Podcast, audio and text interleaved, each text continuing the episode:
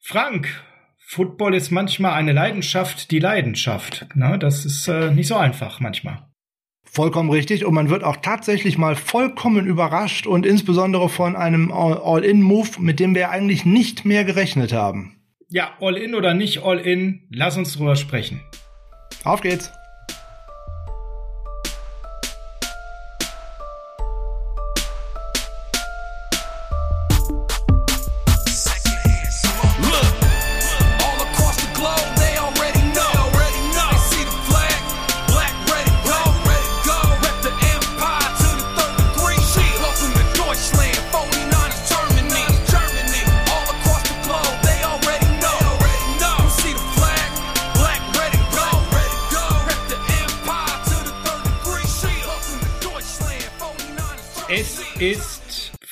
Der 26.03.2021 und freitags ist Niners Huddle Zeit und diesmal besonders überraschend, weil ihr seid eigentlich schon versorgt.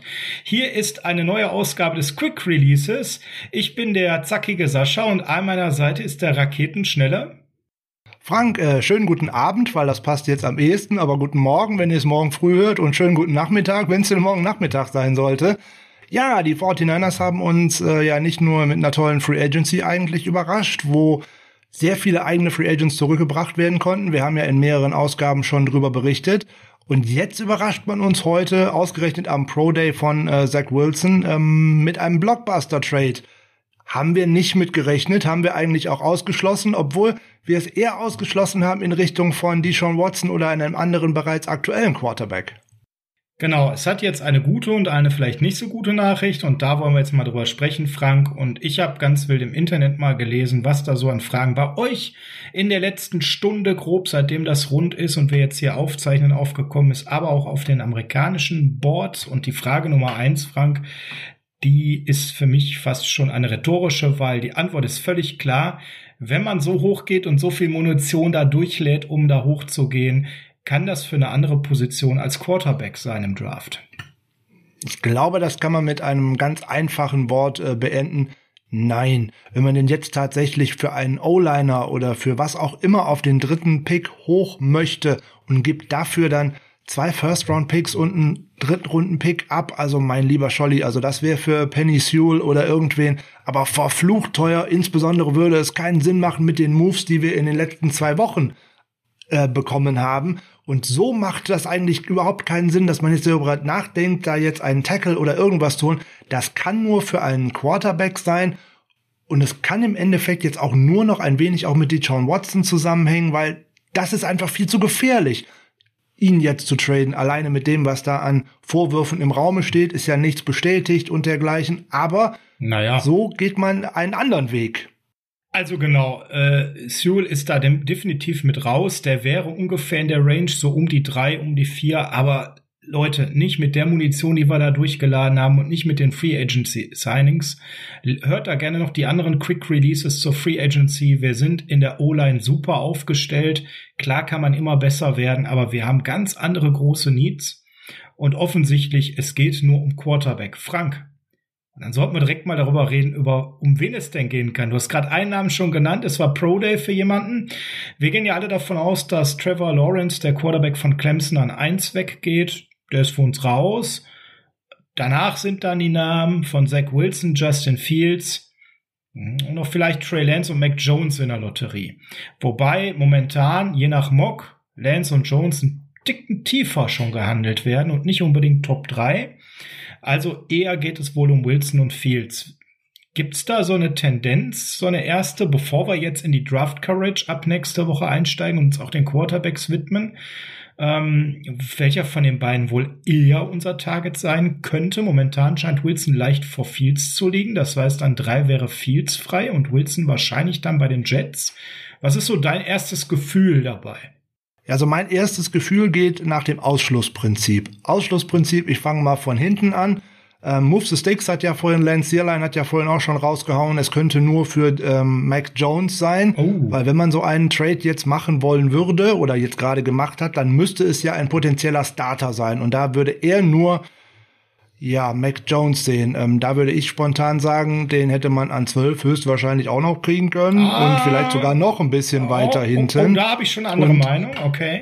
Und insbesondere ist er noch unbeweglicher, als es Jimmy Garoppolo je gewesen ist. Und das scheint mir nicht die Zukunft der NFL zu sein. Das ist kein Spieler, für den ich einen solchen Move machen würde.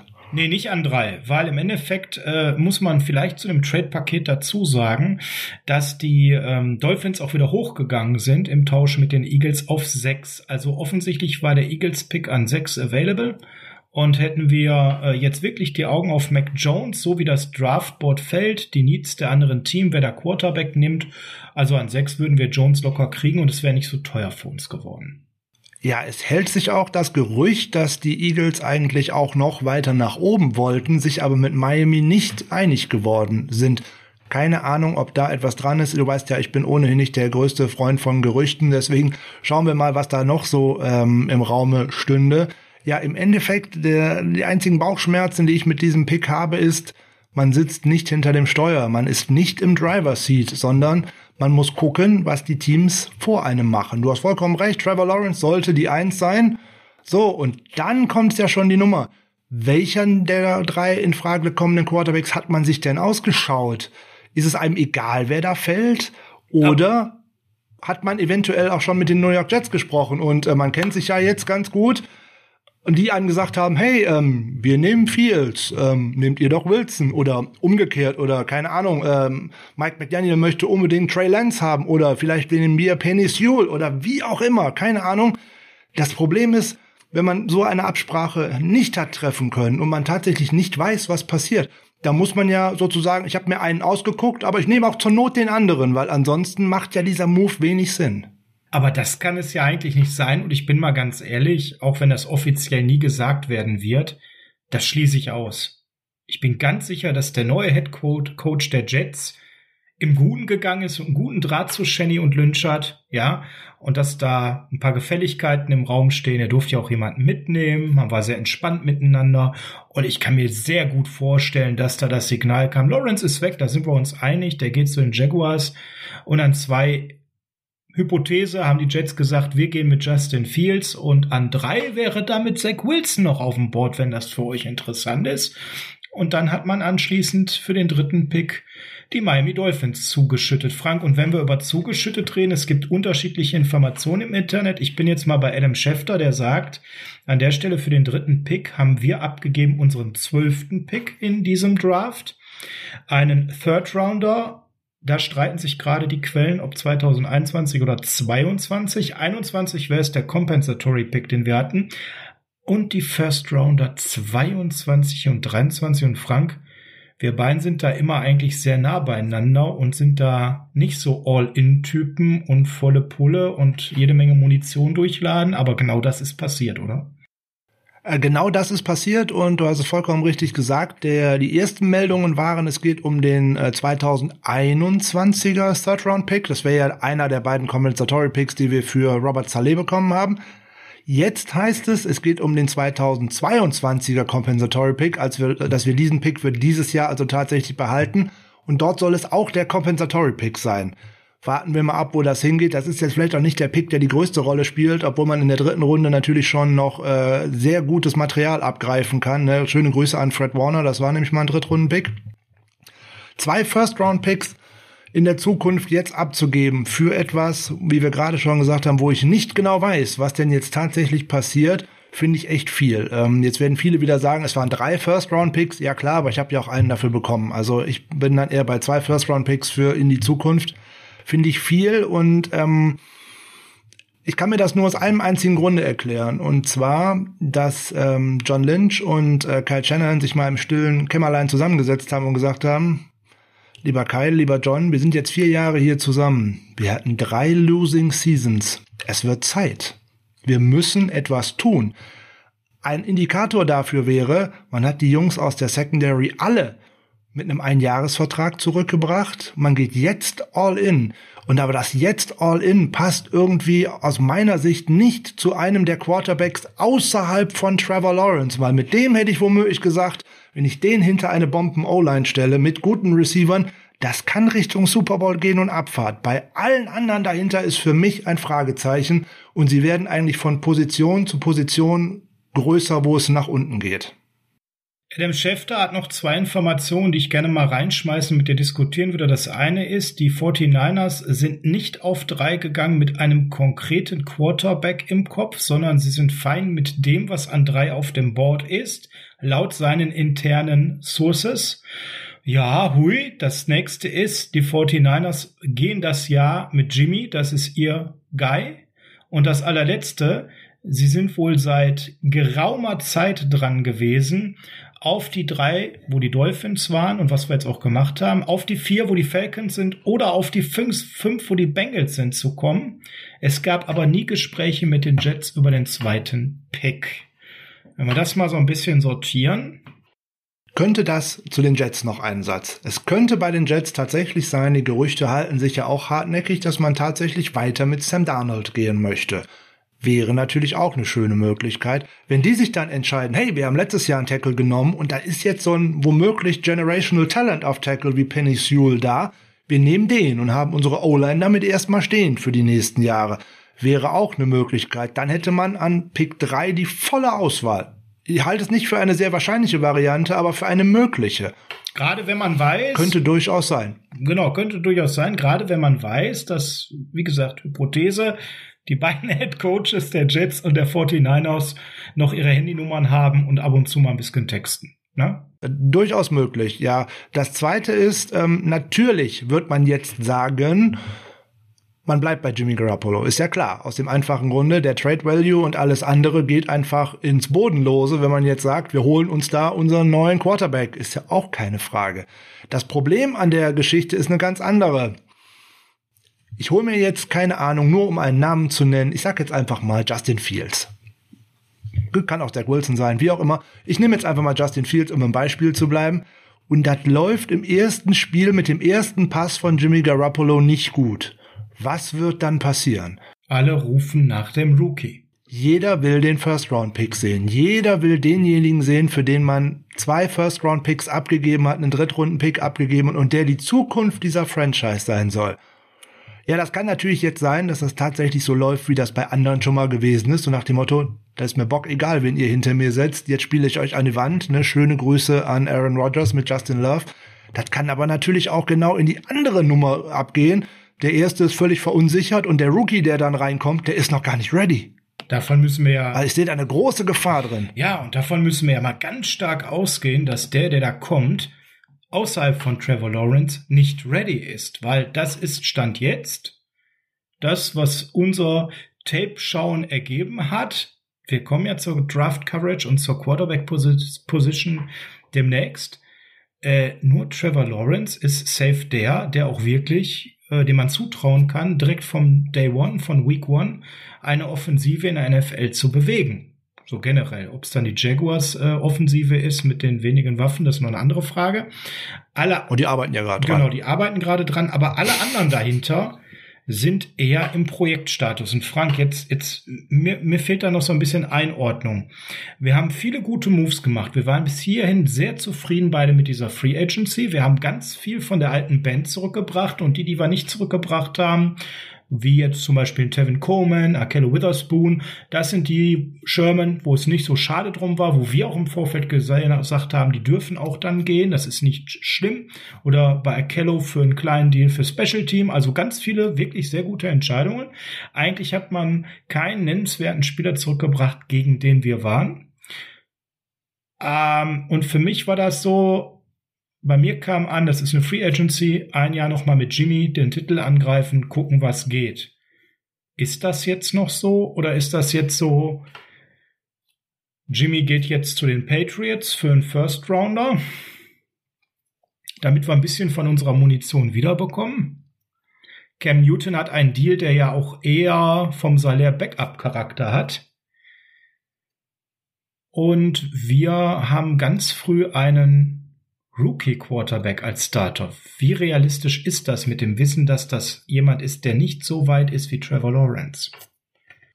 Also ich fange nochmal äh, von hinten an und beantworte einer der, der ersten Fragen nochmal als letztes, nämlich ähm, was bedeutet das jetzt für Jimmy? Ja, das ist eine gute Frage. Ein First-Round-Pick wird man unter diesen Voraussetzungen aus meiner Sicht auf gar keinen Fall von irgendwem anders bekommen, weil da wird jeder sagen, oh, wir warten doch einfach erstmal ab, entlasst ihn doch. Ne? Mhm. Und ähm, das ist schon so eine Sache. Wenn du, wenn der Gegner weiß oder der Trade-Partner weiß, dass du unter Druck stehst, ähm, schwierig. Ich könnte mir tatsächlich vorstellen, dass das, was die 49ers als erstes jetzt so durch Adam Schefter haben so geleakt, dass man mit ihm gehen möchte in dieser Saison. Das kann ich mir durchaus vorstellen, aus einem anderen Grund. Wir haben da die Tage noch drüber gesprochen, auch in einer Two-Minute-Warning, für einen ähm, Rookie-Quarterback, genau wie jetzt auch für Jimmy Garoppolo. Ich bräuchte einen Veteran dahinter, der zur Not tatsächlich mal ready ist, um spielen zu können. Auch wenn es nur ein, zwei Spiele sind, wenn mal irgendwas passiert. Oder halt am Anfang der Saison. Den hat man aber nicht. Den hat man in Andy Dalton nicht bekommen, ähm, den hat man in äh, Mitchell Trubisky nicht bekommen oder an wem man noch eventuell hätte interessiert sein können. Jetzt hat man eigentlich ja schon mit ähm, Josh Rosen einen mehr oder weniger Rookie auf seinem Roster. Der wird's nicht sein. Der wird auch nicht derjenige sein, der einen Zach Wilson, Trey Lance, Justin Fields oder wen auch immer anlernen kann, weil der lernt ja selber noch. Und auch Josh Johnson, der dann noch mit auf diesem Roster ist, naja gut, der war zwar 13 oder 14 Jahre in der NFL, aber ähm, was will der denn irgendwem beibringen? Der war ja nie irgendwo Starter. Recht. Ganz schwierig und ähm, deswegen kann ich es mir tatsächlich vorstellen, dass man versuchen möchte, äh, mit Garoppolo in die, in die Saison zu gehen und dahinter jemanden aufzubauen, um dann zu sagen, hey, wenn das so in der Saison irgendwie nicht läuft oder wenn sich Garoppolo aus welchem Grund auch immer nochmal verletzen sollte, hey, dann kann ich jetzt auf einmal meinen First Round Pick bringen. Oh, aber ob das gut geht, wie gesagt, die meine große Befürchtung wäre halt, die, das erste Spiel, was nicht so läuft, du gewinnst vielleicht mit Aaron Krach und es waren drei Pässe out of target und schon schreit jeder in jeder Pressekonferenz in allem drum und dran, wann kommt der Rookie, wann kommt der First Round Pick? Ich glaube, dass man sich damit viel kaputt macht. Und wenn man so total all in gehen würde, hätte man ja doch den ein oder anderen Free Agents aggressiver verpflichten müssen. Spontan fällt mir da der Name Kyle Fuller ein, der ja nun wirklich eine richtig tolle Verstärkung für uns gewesen wäre als Cornerback. Ein Jahr neun Millionen. Nicht günstig, gar keine Frage. Aber da waren so einige, die wir haben uns durch die Lappen gehen lassen, wenn man sagt, so, nächstes Jahr Vollgas Richtung Titel. Ja, würde ich dir recht geben, obwohl äh, Kyle Fuller eher weniger, weil der aus einem anderen Scheme käme. Der würde in unsere Defense auch nicht eins zu eins passen. Der hätte sicherlich die Qualität, sich anpassen zu können. Das glaube ich schon. Aber es, da wäre auch wieder so eine Phase drin gewesen, wo man hätte gucken müssen. Und es hätte vor allem dieses Jahr direkt ähm, knapp 10 Millionen Cap Space gekostet und den hätte man vielleicht, wenn man ihn definitiv hätte haben wollen, ertraden müssen. Ansonsten hätte man halt diesen alten Vertrag mit aufnehmen müssen über den Waiver Wire bin ich mir nicht sicher, ob man das unbedingt gewollt hätte. Hm, aber so insgesamt finde ich das auch schwierig und man dann sagt, hey, da bräuchte ich eigentlich noch, wir haben hier und da noch Lücken, ne? Wir haben über das Running Back Core haben wir gesprochen, da bin ich nicht so hundertprozentig von überzeugt, nein, insbesondere nein. was das auf dem Feld stehen, ne, wenn ich wüsste, Raheem Mostert spielt 16 Spiele ja. und der ist nicht wieder die Hälfte verletzt wie in den letzten beiden Jahren, dann hui, so und wenn der mir wegbricht, habe ich nur Wilson. Und dann? Ja oder zum Beispiel auch im, im, im Slot Receiver, da waren Marlon Humphreys auf dem Markt, den fanden wir gut, der war jetzt nicht so teuer, da haben wir auch nichts gemacht. Und und da haben wir noch gar keinen, da haben wir noch gar keinen, wenn wir mal ehrlich ja. sind.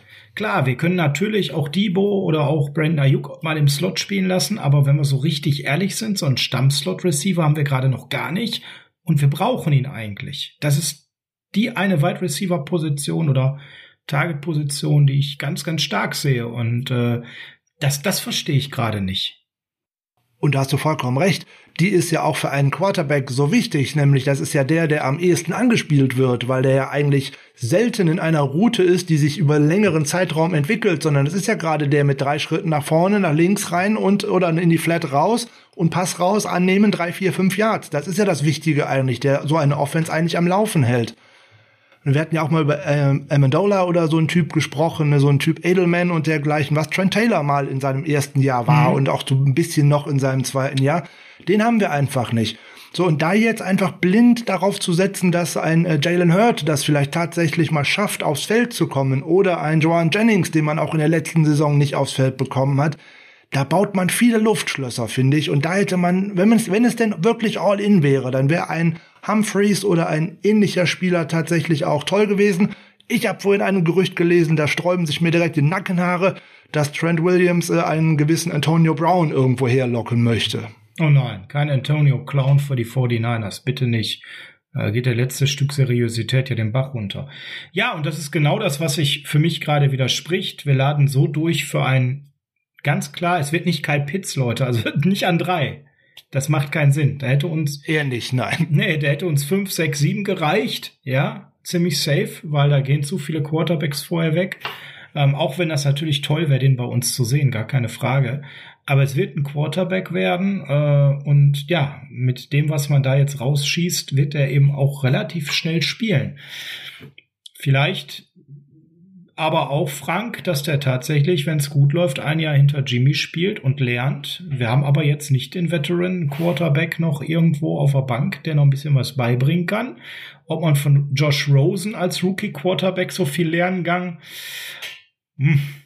zumindest nicht, nicht, zumindest nicht äh, aus den ersten Jahren seiner Karriere. Wer weiß, wie er jetzt gerade unterwegs ist. Spannend ist es auf jeden Fall geworden und die Draft Coverage, die wir mit der nächsten Folge am Dienstag starten, mit dem Kollegen Julian Barsch vom Saturday Night Kick off, ähm, der äh, ist natürlich so, da werden wir direkt auch über die Wide Receiver sprechen und die werden für mich spannend. Vielleicht hat der Julian da diesen Sleeper für den Slot in Runde drei oder vier, wo wir uns sinnvoll verstärken können. Also der Anspruch ist gewachsen. Das wäre ja auf jeden Fall schon mal äh, eine Maßnahme, äh, in der dritten, vierten Runde irgendwo einen schönen Receiver abzugreifen, weil auch an drei einen Receiver zu nehmen, so toll ein äh, Jamar Chase nein, oder ein Devonta Smith auch sind. Nein. Da wäre uns einer von denen wäre uns an zwölf, was vielleicht sogar noch in den Shows gefallen oder ein Jalen Wardle. Also das wäre ja reichlich da gewesen.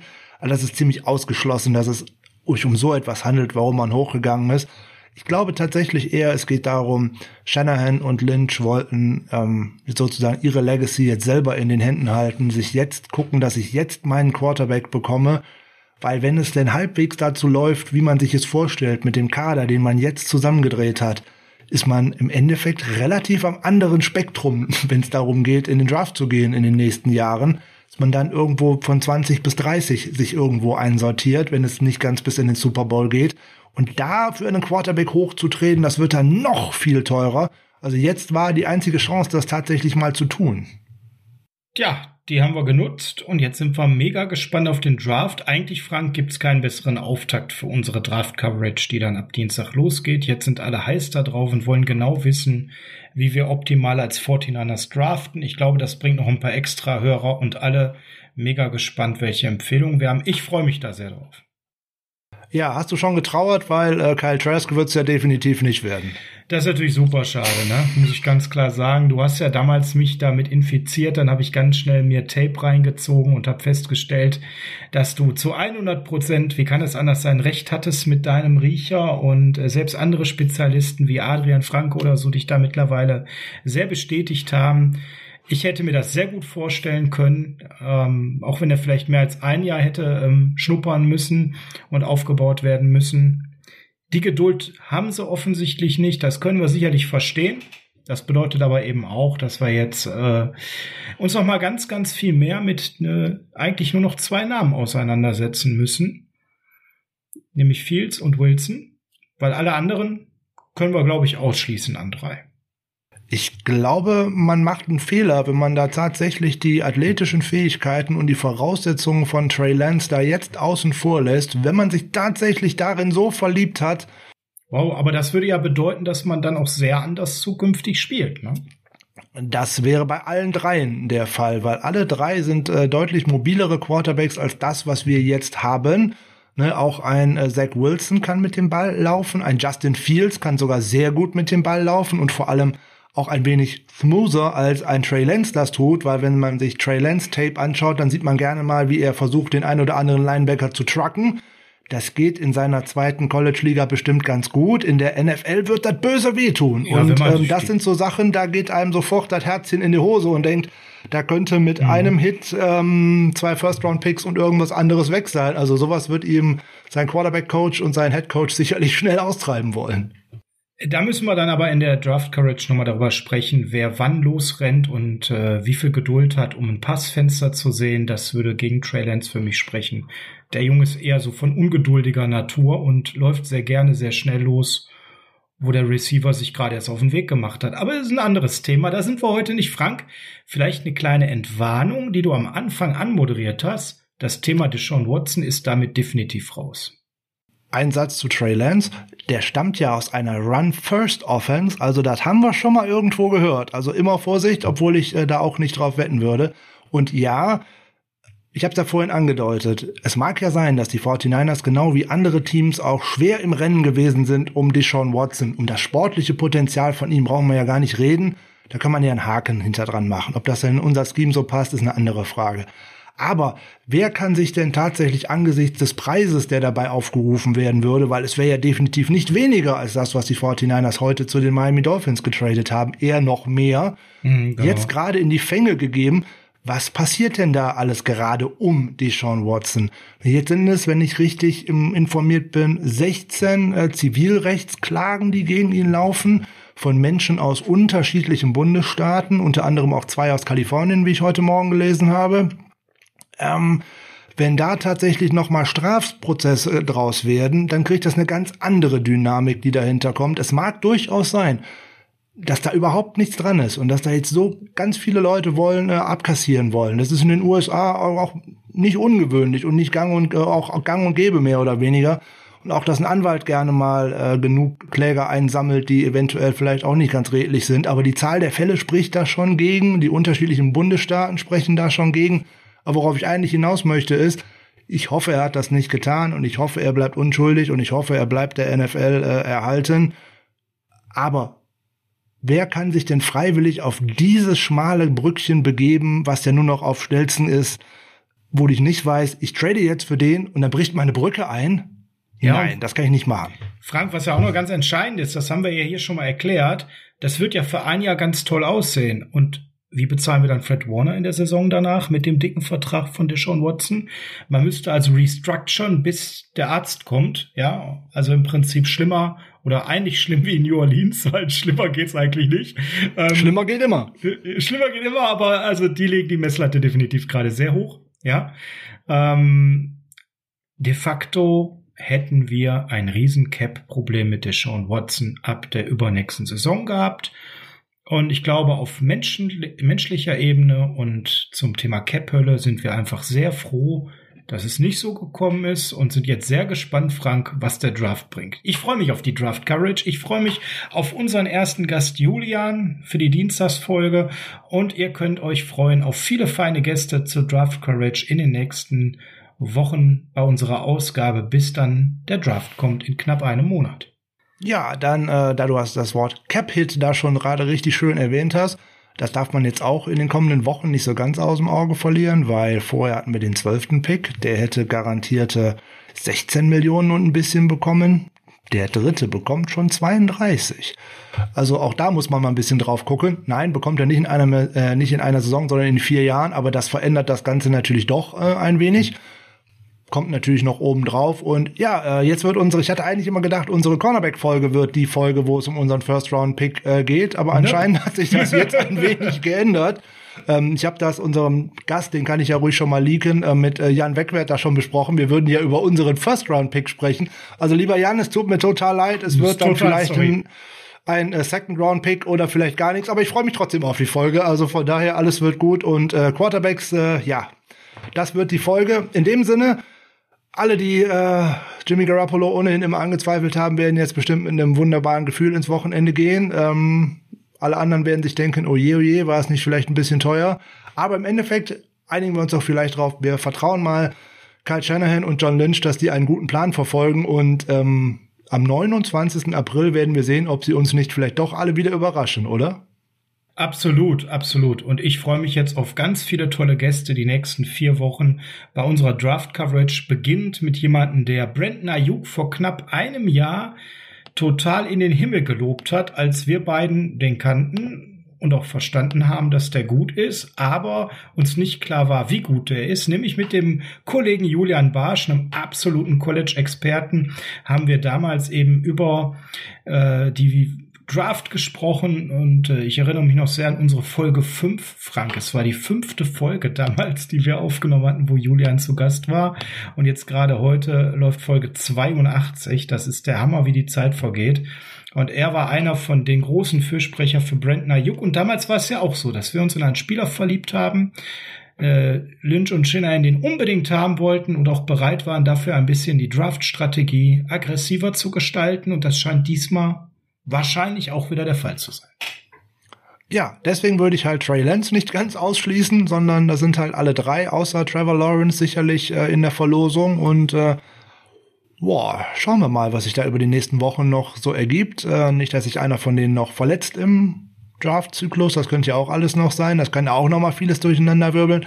Aber in dem Sinne, wir entlassen euch jetzt erstmal in ein schönes Wochenende und äh, schöne News, schlechte News, je nachdem, das dürft ihr selber entscheiden und könnt ihr uns ja gerne mal unter den auf den diversen Social Medias äh, unter dieser Folge dann auch mal kommentieren, äh, was ihr da gerade so von haltet, weil wir sind auf eure Meinung natürlich auch sehr gespannt, weil uns hat's ganz überraschend getroffen. Ich habe da nicht mitgerechnet. Ich auch nicht, Frank. Und äh, ja, umso schöner, dass wir das heute Abend hingekriegt haben. Du noch deinen privaten Online-Termin nach hinten verschoben hast und ich das auch eingebaut habe zwischen Kinder ins Bett bringen und jetzt mit der Frau den Abend verbringen. Macht's gut. Bis dann. Jetzt kommt natürlich, wie immer, Heart of Chrome, California, kalifornische Wellen, kalifornische Klänge. Macht's gut, wir hören uns am Dienstag wieder mit Julian Barsch und den Wide Receivers. Schönes Wochenende. Tschüss.